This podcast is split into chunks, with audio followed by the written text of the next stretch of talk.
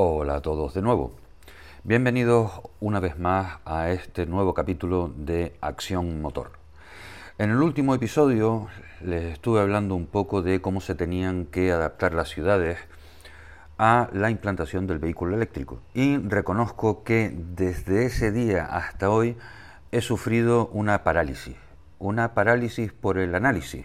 Son tantos los aspectos y parámetros que inciden en la implantación del coche eléctrico que me puse a mirar, a documentarme acerca de todos los puntos eh, que podían incidir aquí y también, eh, por qué no decirlo, para formarme una opinión más fundamentada que poder eh, trasladarle a ustedes.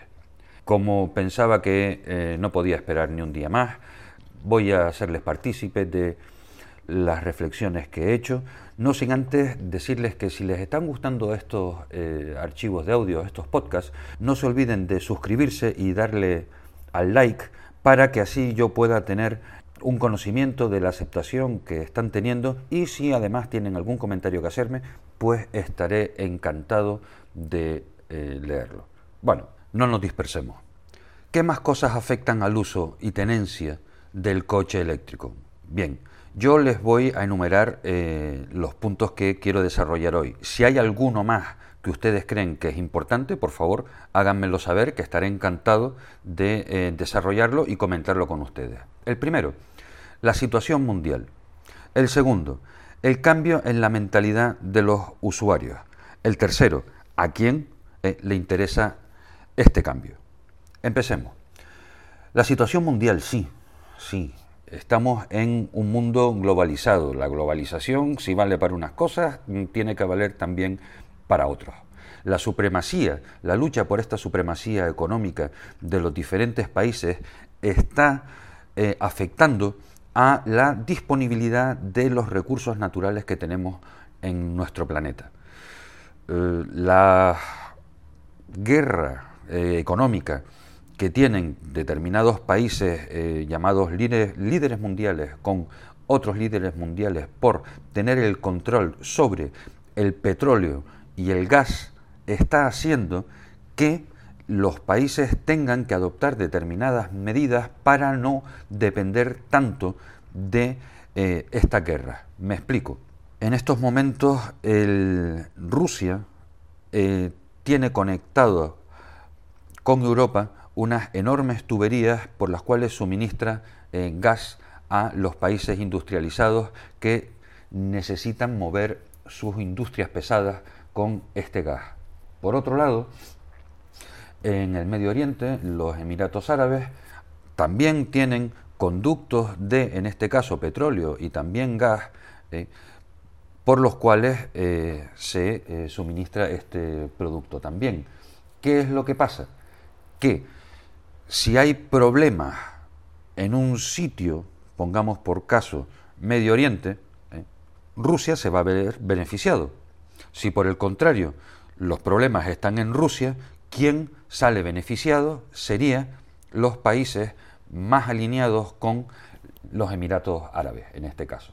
¿Qué quiere decir eso? Pues que de alguna manera nosotros estamos siendo títeres de esas eh, luchas por la supremacía en el control de los recursos económicos.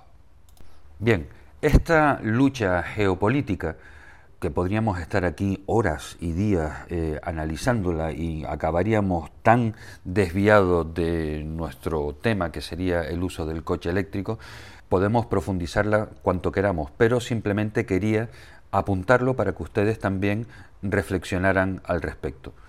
Por otro lado, el cambio del el motor térmico al motor eléctrico va a suponer también un cambio radical, brutal, en los trabajadores a nivel mundial. ¿Por qué?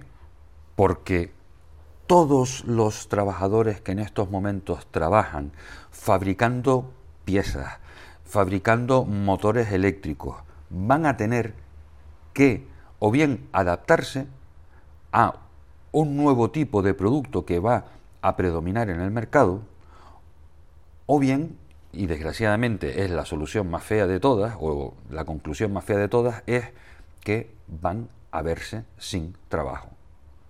¿Tan grave es esto? Hombre, pues miren ustedes, si un motor térmico con su caja de cambio y su eh, transmisión tiene alrededor de 7.000 piezas que hay que fabricar, que hay que eh, mantener por parte del propietario de un vehículo, y por otro lado, un motor eléctrico con su caja de cambios, que en este caso no tiene, y la transmisión tiene alrededor de 500 piezas, ¿se dan cuenta ustedes la cantidad de diferencias de horas de trabajo que necesita poner un coche con motor térmico en el mercado y un coche con motor eléctrico?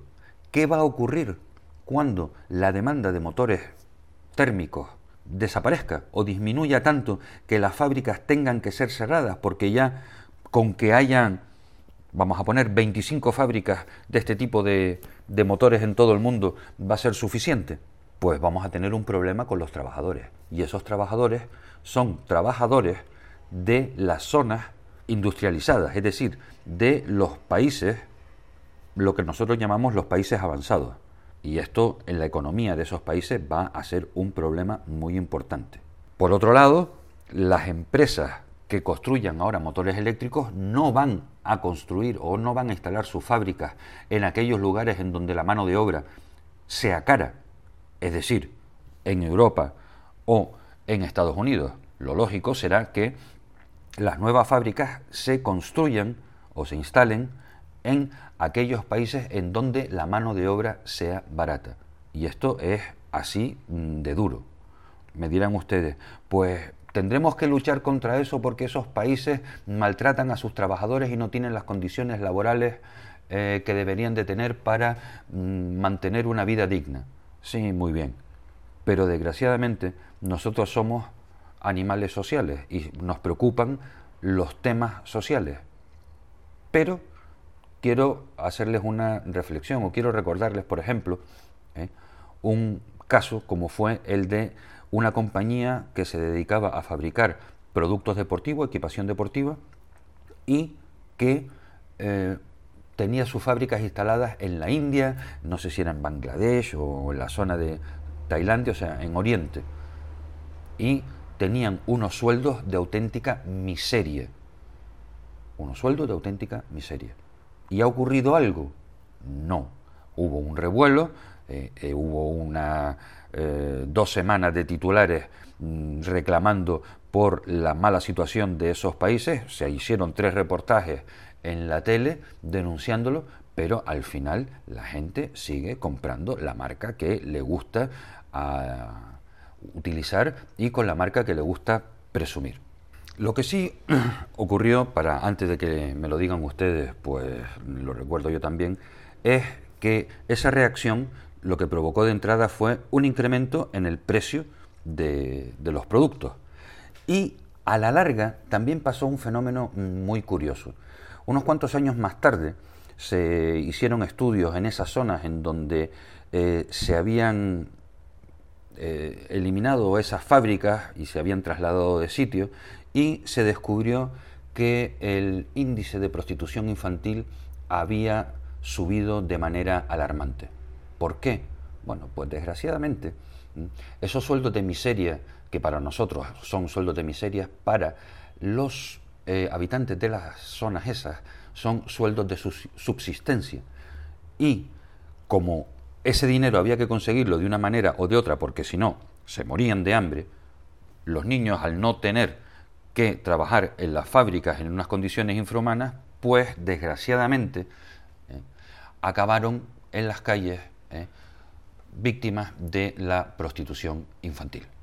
Con lo cual también quiero hacerme eco de que esta eh, quiero hacerme eco de que este argumento que se utiliza muchas veces para denunciar eh, el maltrato que reciben los trabajadores y muchas veces los niños en los países menos desarrollados, también tiene una carga de hipocresía muy, muy grande, porque estamos analizando un problema en un país con las escalas de valores de otro.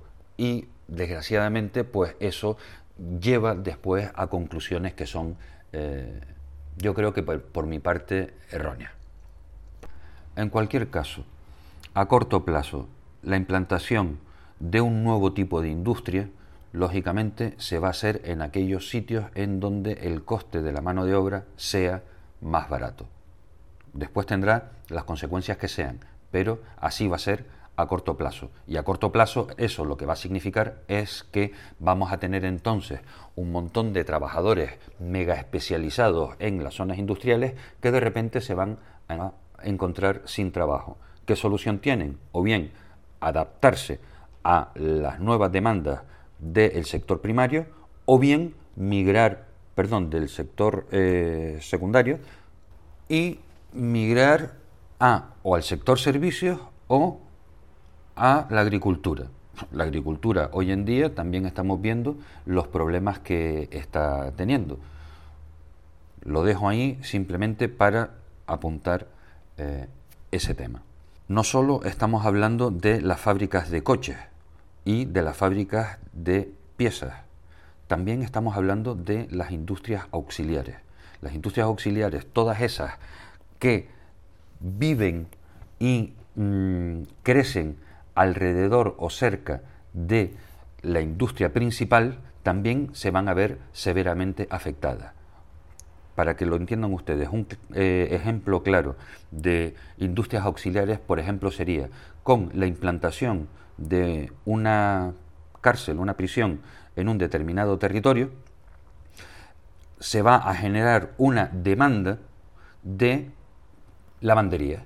¿Por qué? Porque toda la ropa, toda la lencería que se ensucia en una cárcel, pues tiene que ser eh, debidamente limpiada y lo más seguro es que la capacidad de limpieza de una cárcel no va a ser suficiente y lo que ocurra es que se genere una demanda exterior y empresas de lavandería se implanten cerca de eh, las cárceles.